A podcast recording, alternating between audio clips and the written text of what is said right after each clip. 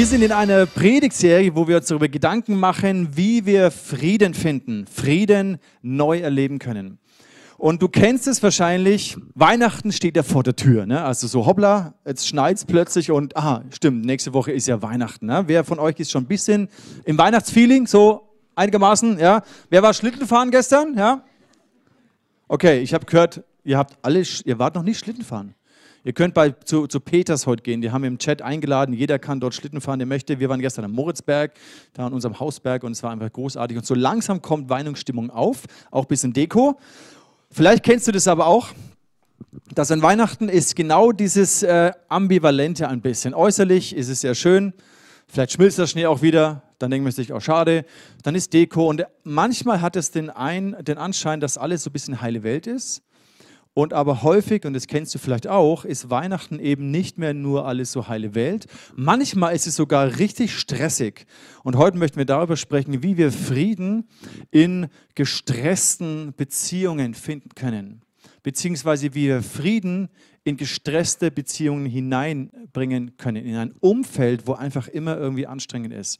Und warum ist es so, dass manchmal Weihnachten nicht nur schön ist und besinnlich und ruhig, sondern sehr häufig mit relativ viel Stress verbunden ist oder es manchmal auch sehr anstrengend wirkt.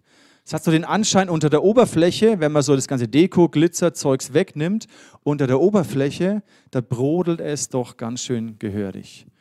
Und du kennst es bestimmt auch, dass du, entweder kennst du andere Menschen, denen es so geht, oder vielleicht ging es dir selber auch so, dass du an Weihnachten konfrontiert wirst mit Dingen, die dir plötzlich bewusst werden die nicht in Ordnung sind, die nicht heile Welt sind, die vielleicht zerbrochen sind, die anstrengend sind, die frustrierend sind.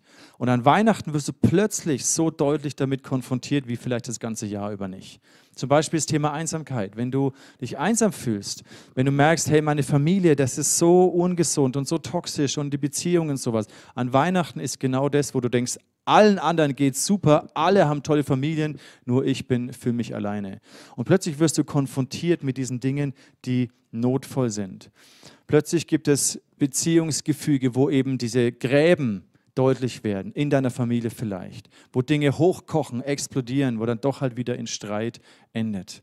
Oder du bist einfach nur gestresst, weil du denkst, du musst alle Erwartungen erfüllen, alles richtig machen, die Deko muss perfekt sein, das Weihnachtsgeschenk muss perfekt sein, es muss alles stimmen, damit wir einigermaßen oberflächlich Harmonie haben.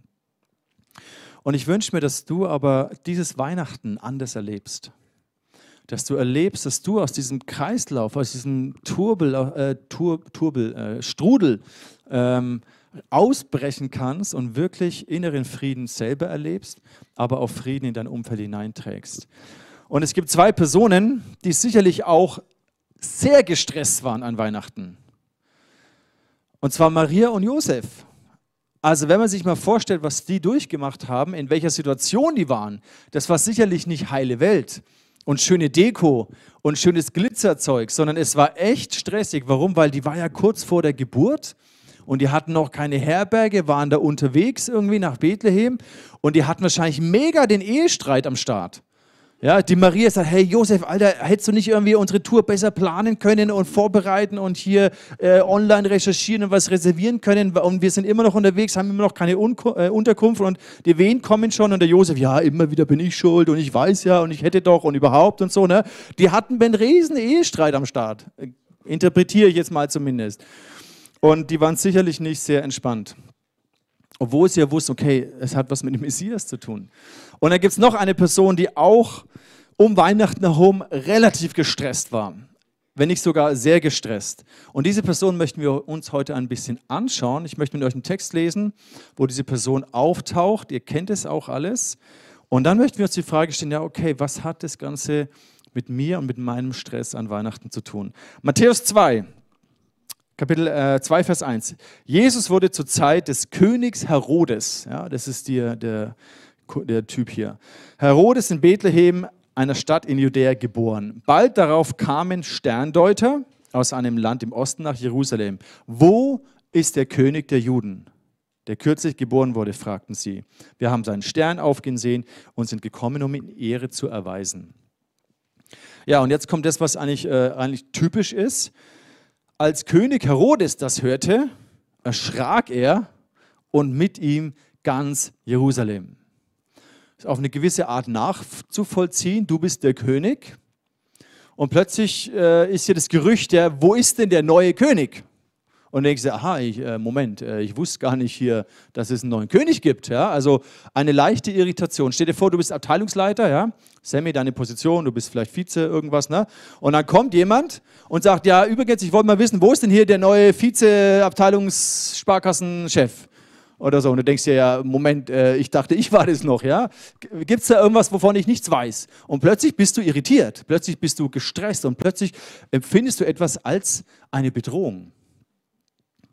Da bedroht jemand deinen Status, deine Position, vielleicht sogar deine Existenz und dementsprechend reagierst du. Wir gehen mal weiter, wie es in der Geschichte, wir schauen uns mal an, wie es weitergeht. Er rief alle führenden Priester und alle Schriftgelehrten des jüdischen Volkes zusammen und erkundigte sich bei ihnen, wo der Messias geboren werden sollte.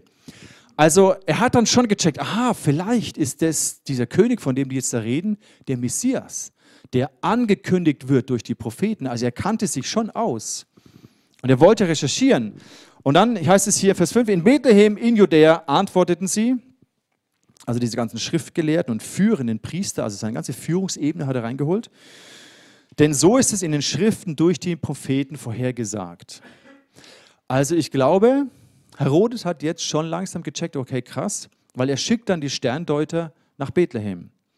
Er hat gemerkt, aha, könnte es sein, dass hier irgendwas im Gange ist. Vers 7, da rief Herodes die Sterndeuter heimlich zu sich und ließ sich von ihnen genau den Zeitpunkt angeben, an dem der Stern zum ersten Mal erschienen war. Daraufhin schickte er sie nach Bethlehem. Geht und erkundigt euch genau nach dem Kind, sagte er, und gebt mir Bescheid, sobald ihr es gefunden habt. Dann kann ich auch hingehen und ihm Ehre erweisen. Ja, ich meine, wir alle wissen, dass es nicht seine Motiv, äh, sein, sein Motiv war, ihm Ehre zu erweisen, die Weisen aus dem Morgenland gehen dann hin und huldigen und bringen Geschenke und sowas. Ne? Ihr kennt es, die heiligen drei Könige. Und dann haben sie aber im Traum die Eingebung, nicht zurück zum Herodes zu gehen, nach Jerusalem, sondern den anderen Weg zu nehmen. Und dann heißt es hier im Vers 13, als die Sterndeuter abgereist waren, erschien Josef im Traum ein Engel des Herrn und sagte, steh auf, nimm das Kind und seine Mutter und flieh nach Ägypten Bleib dort, bis ich dir neue Anweisungen gebe. Denn Herodes wird das Kind suchen lassen, weil er es umbringen will. Also von wegen heile Welt ist überhaupt nichts. Ne? Die waren dann auf der Flucht. Ich meine, stell dir auch den Stress vor, den Josef hatte. Jetzt hat er diesen Traum, da kommt dieser Engel und er wacht am nächsten Morgen auf und denkt sich, Alter, was war das? Habe ich jetzt nur geträumt? War das jetzt wirklich Gottes Reden? Ich meine, du musst dir vorstellen, seine Frau hat gerade entbunden. Ich meine, das sind die Hormone sowieso crazy. Ja? Ähm, und dann muss er ihr klar machen, du, ich habe da so einen Traum gehabt. Hey Schatz, also ich habe irgendwie, ich habe da was geträumt. Ne? Lass uns mal drüber reden. Wir müssen jetzt aufbrechen und nach Ägypten fliehen. Also das allein schon löst ziemlich viel Stress aus und auch die Challenge, sich da auf den Weg zu machen und auch diese Bedrohung ganz real wahrzunehmen. Und da stand Josef mitten in der Nacht auf, machte sich mit dem Kind und dessen Mutter auf den Weg nach Ägypten. Dort blieb er bis zum Tod des Herodes. Interessant ist, was hier steht. So erfüllte sich, was der Herr durch den Propheten vorausgesagt hatte. Aus Ägypten habe ich meinen Sohn gerufen. Das heißt, es gab schon eine Prophezeiung. Gott wusste das. Es war Teil der Heilsgeschichte Gottes, dass eben dieser Herodes König war, dass er entsprechend reagiert, der Vulkan irgendwie explodiert, ja, und sie fliehen müssen. Es war irgendwie Teil des Planes Gottes. Und dann geht es nämlich weiter, was relativ brutal ist hier, als Herodes merkte, dass die Sterndeuter ihn getäuscht hatten, war er außer sich vor Zorn. Also der ist ausgerastet, der Vulkan ist explodiert. Er schickte seine Leute nach Bethlehem und ließ in den Familien der Stadt und der ganzen Umgebung alle Söhne im Alter von zwei Jahren und darunter töten. Das entsprach dem Zeitpunkt, den er von den Sterndeutern in Erfahrung gebracht hatte. Also was hier passiert, ist, ist, also, ist ja unvorstellbar für uns. Da werden Kinder einfach umgebracht, nur weil irgend so ein Herrscher ausrastet und sich bedroht fühlt. Interessant ist, dass es eine Parallele hat. Ähm, das ist jetzt zwar nicht ganz das Thema heute, aber bei Mose war das auch so. Der Pharao hat entschieden, dass alle jüdischen Kinder damals umgebracht werden müssen. Und Mose wurde aber gerettet und wurde dann zum Retter und Befreier für das Volk. Das war auch ein prophetisches Zeichen für Jesus. Und jetzt in dieser Situation genau das Gleiche. Der Kindermord mit der Absicht, diesen Messias, der ja verheißen war. Und Herodes hat es ja gecheckt, die haben ja recherchiert in dem Wort Gottes, in den Propheten, in den Schriften.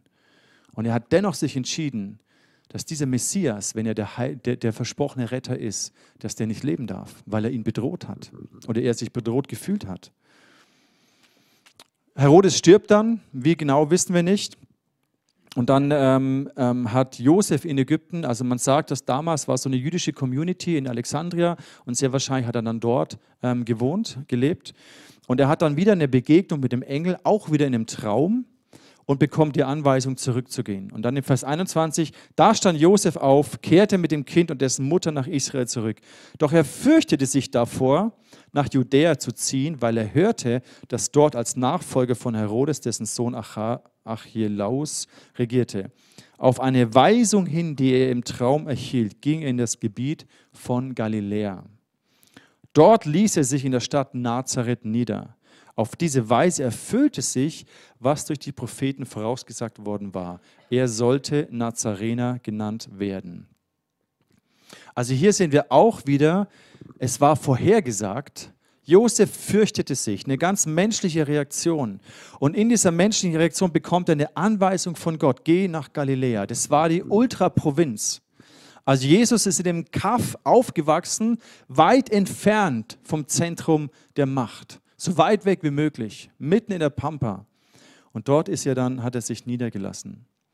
Und ich finde es interessant, dass wir hier zweimal lesen, dass die Propheten das vorausgesagt haben und dass es eingetroffen ist, so wie der Herr vorausgesagt hatte. Dass es Teil des Heilsplans Gottes war.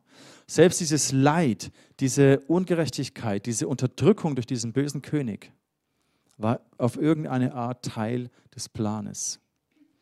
Herodes war ein böser König. Er war ein rechtmäßiger König, aber er war ein gewalttätiger König. Die Historiker sagen, dass er auch Leute aus seiner eigenen Familie umgebracht hat, die ihm irgendwie gefährlich werden konnten. Also jegliche Bedrohung oder was er als Bedrohung seiner Macht und seines Statuses ähm, gesehen hat, hat er aus dem Weg geräumt. Ein ganz klassischer Tyrann, wo man sagt, der ist bereit, der geht über Leichen. Also wirklich. Er hat einfach Leute umgebracht. Und damals hatte der König eben die Macht dazu, das eben einfach so zu befehlen. Herodes hatte das Recht zu regieren.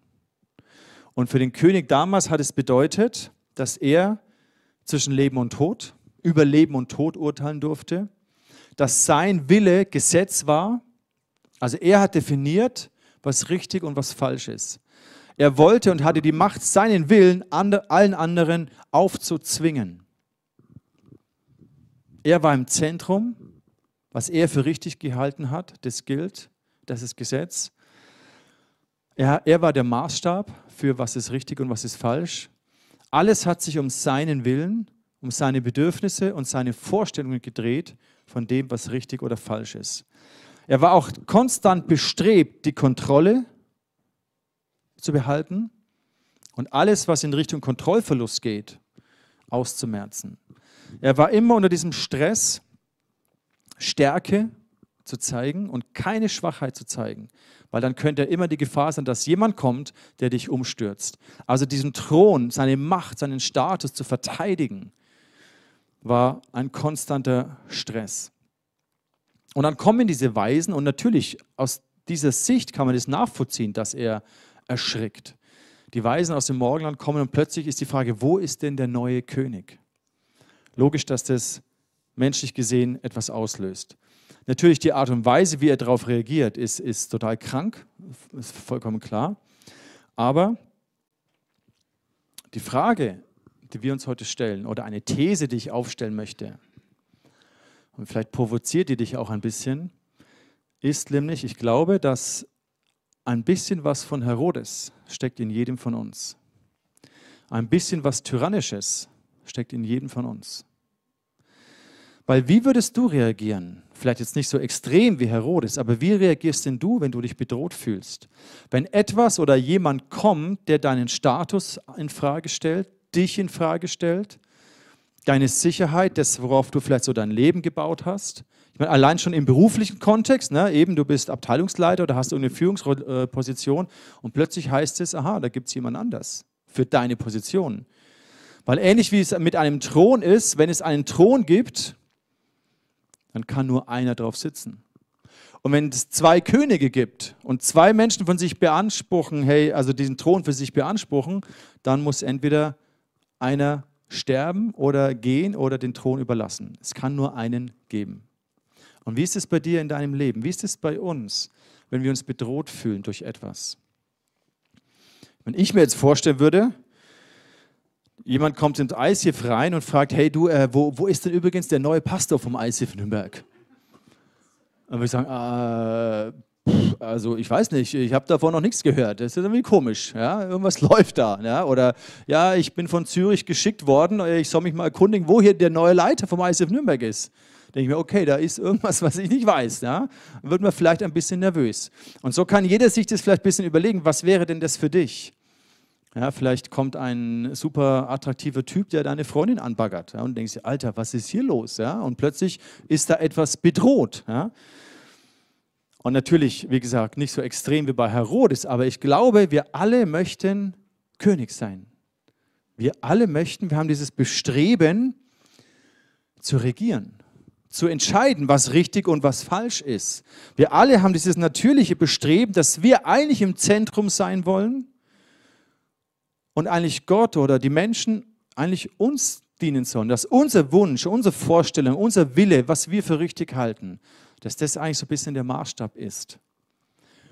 Unterm Strich gesagt, wir alle sind ein bisschen Tyrannen. Und je nachdem, wie du erzogen wurdest, hat es vielleicht mehr Tendenz in dir. Ja, es, gibt so, es gibt ein sehr gutes Buch, Warum wir alle Tyrannen werden, ja, was viel mit unserer Prägung auch zu tun haben kann. Aber ich glaube, diesen Hang zur Tyrannei, der ist ein bisschen in unserer Natur verankert. Und dieses Bild hier von der, von der Erziehungsstil, bringt es ein bisschen zum Ausdruck, ja. Ähm, der kleine Prinz und die kleine Prinzessin, ja, und alles dreht sich um mich. Und wenn ich meinen Willen nicht bekomme, dann manipuliere ich und schreie ich und mache ich alles, damit ich das bekomme, was ich will. Und es ist vielleicht ein bisschen überspitzt und auch bei Herodes sehr, sehr extrem, aber im Kern, glaube ich, haben wir alle etwas Tyrannisches in uns. Und das ist häufig halt diese Ursache, warum es dann Konflikte gibt, Streit, Unvergebenheit und warum so viele, die eigentlich versuchen, glücklich zu werden, am Ende total unglücklich sind. Und an Weihnachten ist halt, wird uns das so häufig bewusst, dass wir so viel Stress um uns herum haben, so viel Stress in Beziehungen, so viel auch Zerbrochenes in Beziehungen, in Familien, in Freundschaften. So viel, wo wir sagen, oh, ich wünsche mir nur Hauptsache, es geht schnell vorbei. Und das ist eigentlich schade. Da geht genau das verloren, was eigentlich Weihnachten sein sollte, nämlich ein Moment des Friedens. Ein Moment, wo wir Jesus begegnen als den König des Friedens. Und wie brechen wir aus aus diesem Muster? Weil wir selbst können das in uns nicht verändern. Wenn wir so geprägt und erzogen wurden, wir können diese Wurzel nicht rausreißen. Und wir alle erleben etwas, dass je mehr wir versuchen, alles zu kontrollieren und Menschen um uns herum zu manipulieren, damit das so geschieht, wie wir uns das vorstellen, manchmal auch Gott versuchen zu manipulieren, vielleicht durch unsere Leistung, unsere Werke, unser, unser Wirken. Okay, Gott, jetzt musst du aber schon mir was bieten. Jetzt musst du aber schon gucken, dass ich geschützt werde, dass ich nicht krank werde, dass es mir gut geht, weil ich mache ja das und das für dich und jetzt schuldest du mir was. Ist es nicht oft diese Haltung, mit der wir manchmal sogar Gott begegnen?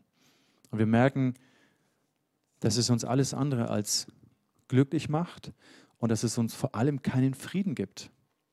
Weil wenn wir unsere Existenz, unser Glück, unser Erfülltsein, unsere Identität, unsere Sicherheit, all das auf so einem Fundament bauen, so wie Herodes, sind wir dauernd unter dem Stress, das zu verteidigen, das zu kontrollieren, die Macht zu behalten, die Regierung, dieses Recht zu regieren, zu bewahren. Und wie brechen wir aus aus dem, aus diesem Kreislauf? Ich glaube, der Schlüssel liegt darin, wenn wir wirklich Frieden an Weihnachten erleben wollen und wenn wir wirklich aus diesem Kreislauf ausbrechen wollen, dann müssen wir bereit sein, das Recht zu regieren aufzugeben. Und Jesus, diesen Messias, diesen Erlöser und Retter der Welt als König anzuerkennen, als König willkommen zu heißen, als König ihm den Thron zu überlassen. Weil es gibt nur einen Thron und auch in deinem Leben, auch in meinem Leben gibt es einen Thron, gibt es einen Ort der Herrschaft, gibt es eine Person, die sagt, was richtig und was falsch ist, was ich will und was ich nicht will. Und die Frage ist, bist diese Person, bist es du und verteidigst du diese Position auch?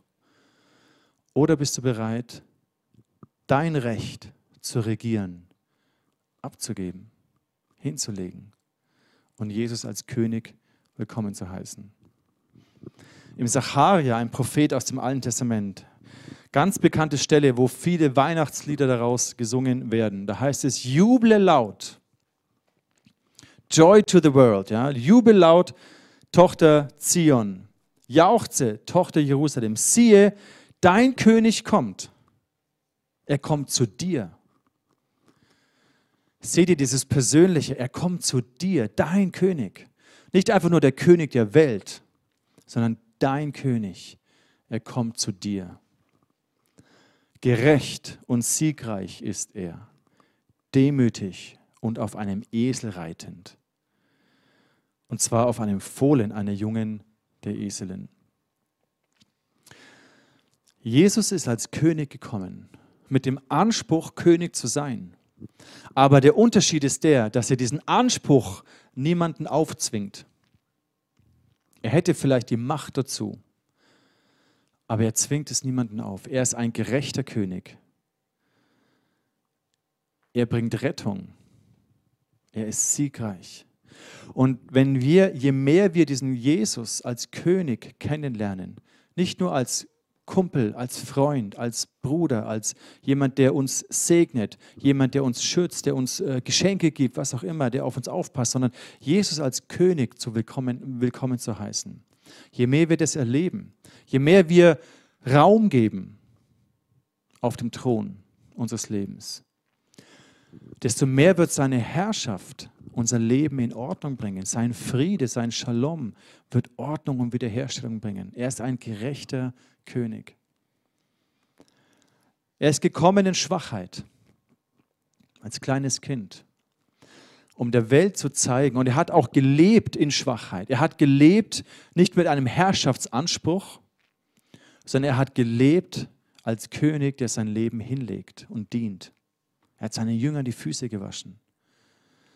Er hat sich selbst verleugnet. Er hat seine königliche Würde nicht aufgegeben, nicht verloren. Er war immer noch der Sohn Gottes. Aber in dieser königlichen Würde hat er sich gebeugt und seinen Jüngern die Füße gewaschen. Und ist er den ganzen Weg ans Kreuz gegangen, ist als Verbrecher, wie ein Verbrecher am Kreuz gestorben. Und er hat der Welt gezeigt, dass wahre Macht und wahre Herrschaft anders ist, als wie wir es aus den Systemen der Welt und auch aus unserem eigenen Leben kennen. In der Hoffnung für alle, da heißt es, er ist gerecht, er bringt euch Rettung. Auch wieder dieses Persönliche, er bringt dir Rettung. Die Frage ist, von was musst du gerettet werden? Bist du dir bewusst, dass du Rettung brauchst? Sind wir uns das bewusst, dass wir diesen Erlöser, diesen Messias brauchen, der uns Rettung gibt? Und diese Rettung, diesen Shalom, diesen Frieden, dieses Glück, was darin verborgen ist, werden wir nur finden, wenn wir unser Recht zu regieren aufgeben. Weil dann kommt eine Ruhe. Wenn du dich diesem König anvertrauen kannst, wenn du weißt, er ist ein mächtiger König, er ist gerecht, er ist gut. Wenn du deine Sicherheit, deine Versorgung, die Entscheidung, was ist richtig, was ist falsch, wenn du es ihm übergibst, wenn du dich ihm unterstellst, unterordnest. Unterordnung ist ein, ein Segen. Unterordnung bringt dich in die Freiheit, es gar nicht selber sein zu müssen, sondern zu vertrauen, diesem König zu vertrauen. Also der erste Gedanke, wie du Frieden finden kannst, ist das Recht zu regieren, aufzugeben. Deine Vorstellungen, deine Wünsche, deine Erwartungen einfach mal hinten anzustellen und es zuzulassen, dass er regieren darf. Und was dann, was dann nämlich passiert ist, wenn du diesen, in diese Ruhe hineinkommst, wenn du merkst, ah, ich muss ja gar nicht kämpfen um mein Recht, ich muss ja gar nicht meinen Status verteidigen, ich muss mich gar nicht behaupten gegenüber allen anderen in dieser Welt um mich herum. Ich darf zur Ruhe kommen. Ich weiß, da ist ein König, der das für mich macht. Dann kommt Frieden in dein Herz und dann kannst du nämlich zum Friedensbringer, zum Friedensstifter werden. Und das ist die Verheißung, die uns Jesus in Matthäus gibt, Kapitel 5, Vers 9. Er sagt, selig sind die, die Frieden stiften, denn sie werden Gottes Kinder heißen. In der Hoffnung für alles heißt es glücklich. Glücklich sind die, die Frieden stiften. Und je mehr Menschen auf der Suche nach Glück und nach Harmonie, gerade an Weihnachten, da werden wir so stark damit konfrontiert, mit dieser Suche nach dem Geschenk, was mich glücklich macht, dem Menschen, der mich glücklich macht, die Beziehungen, die Harmonie, all das. Aber wir merken, es ist so, es ist so zerbrechlich.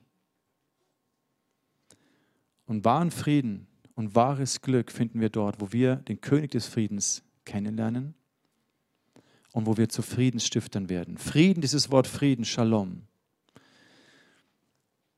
hat so ein weiteres Spektrum. Nicht nur, dass es keinen Streit gibt an Heiligabend, sondern dass da Sicherheit ist, dass da Wohlbefinden ist, dass da eine Einheit ist, Freundschaft, Gesundheit, dass unser Leben aufblüht. Das ist alles ist in diesem Begriff Shalom.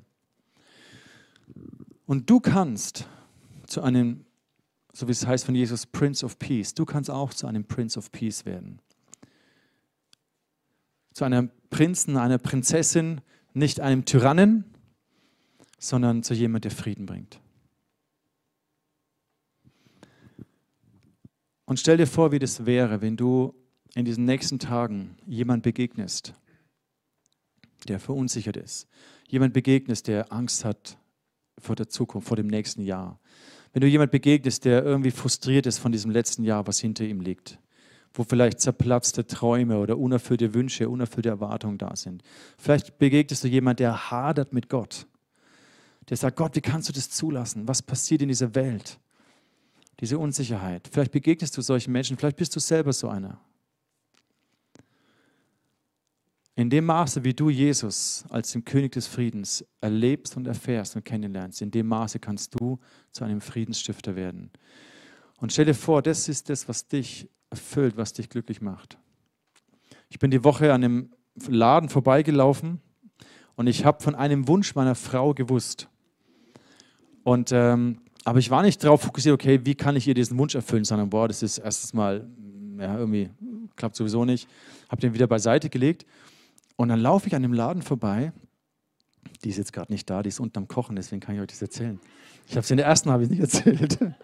Und dann, und, und dann laufe ich da vorbei und dann, boom, sehe ich was im Schaufenster. So alles muss raus und so weiter. Ne? Hier 50 Prozent. Und ich so, oh krass, da schaue ich jetzt mal rein. Und dann habe ich was gefunden. Ich sage es euch jetzt nicht, weil sonst verratet es ja der Franzi. Aber da habe ich was gefunden und ich habe ich hab in dem Moment gewusst, geil, das, das mache ich, das kaufe ich ihr. Und sie weiß von nichts. Und das ist voll cool. Ha? Ja, ja, ist okay, aber die Franzi schaut kein YouTube. Oh shit, das läuft unten. Oh, was für ein Fail. Hi Schatz. Echt jetzt? Ich, oh, meine Fresse, hey. Dieses Internet, hey, wer hätte das geglaubt? Shit. Okay. Naja, ich, ich, vielleicht haben sie es leise gestellt, weil sie kochen. Okay, aber, aber ich habe ja was gekauft und es war, ja, es war so, eine, es war nicht ganz billig, aber ich habe gewusst, ich habe gewusst, das ist, das ist genau das. Und sie wird eine Riesenfreude haben. Sie wird sich so freuen. Und das wiederum freut mich so. Ne? Und dieses, die Bibel sagt uns geben ist seliger als nehmen. Und es geht ja nicht nur ums Materielle, sondern lasst uns diese nächste Woche, diese Zeit darauf bedacht sein, wie kann ich Shalom bringen? Wie kann ich Zuversicht bringen? Wie kann ich Hoffnung? Wie kann ich Zuspruch? Wie kann ich Sicherheit? Ich meine, wir können nicht die Probleme dieser Welt lösen, aber da, wo Menschen unter dieser Not leiden, wie kann ich Hoffnung bringen? Wie kann ich Shalom in diese Welt hineintragen? Und es beginnt damit, dass wir bereit sind, von diesem Thron wegzugehen und zu sagen, Jesus, ich übergebe es dir. Diesen Thron in meinem Leben. Es gibt nur einen Thron und es gibt nur eine Person, die darauf sitzen wird. Und es bist entweder du oder Jesus. Von daher möchte ich dich einladen, in diesen,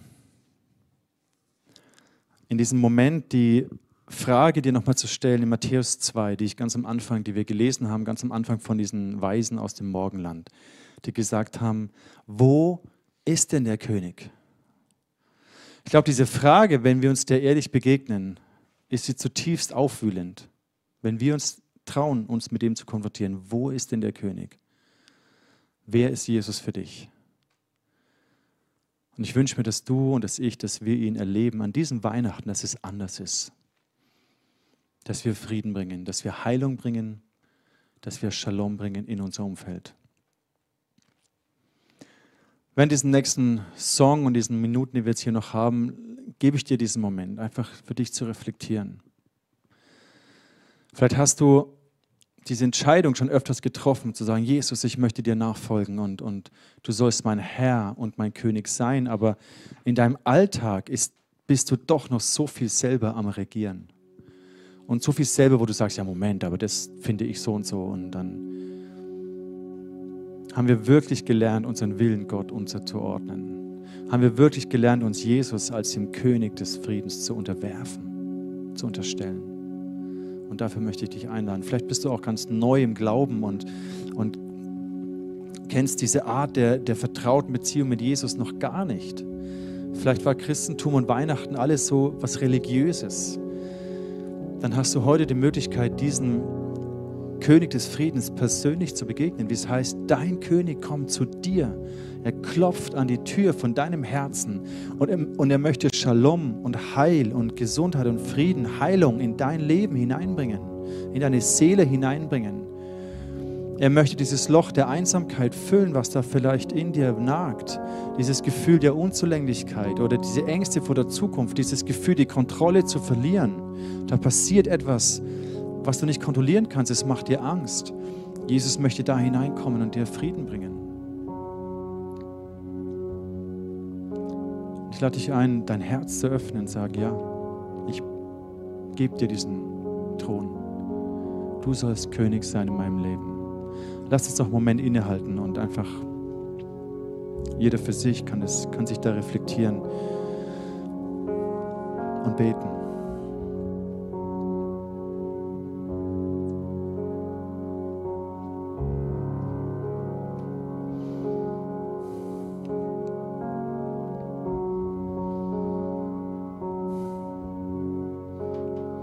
Jesus, du bist gekommen als König.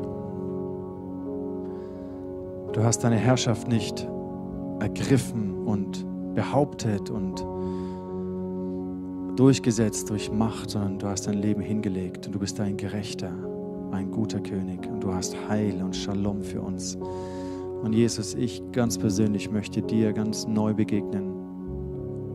Und ich gebe dir diesen Thron. Und wenn du möchtest, dann bete das in deinem Herzen mit und sag, Jesus, ich gebe dir diesen Thron in meinem Leben. Dieses Recht zu regieren, das gebe ich dir. Ich unterstelle mich deiner Herrschaft, deinem Willen. Und bitte vergib mir, wo ich immer wieder nach dieser Herrschaft greife, weil ich letztendlich dir nicht vertrauen kann. Wo ich immer wieder selber entscheiden möchte, was richtig und nicht und falsch oder gut ist für mich. Wo ich im Zentrum bin, wo ich Tyrann bin Vergib mir, Jesus. Und heile mein Herz von dieser Tyrannei, der Sünde, des Egoismus, des Ich-Zentriertseins. Heile mein Herz von dieser Tyrannei.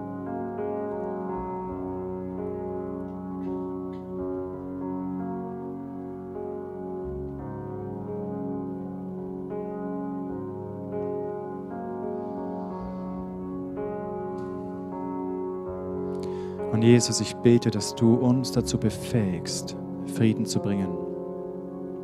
Shalom in unser Umfeld zu bringen. Da, wo Menschen gestresst, wo sie getrieben, wo sie zerbrochen sind. Wo unter dieser dünnen Oberfläche der Dekoration und des Glitzern, wo so viel Not und Leid und Zerbrochenheit da ist. Herr, befähige uns, Frieden zu bringen, Heil und Heilung zu bringen. Und dafür segne ich dich in Jesu Namen, dass du ein Friedensstifter bist. Selig sind die, die Frieden stiften, denn ihr werdet Kinder Gottes sein.